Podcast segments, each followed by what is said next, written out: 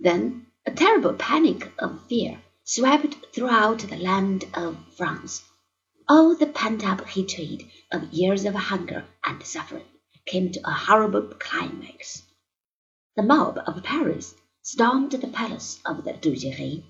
The faithful Swiss bodyguards tried to defend their master, but Louis, unable to make up his mind, gave order to cease firing just when the crowd was retiring.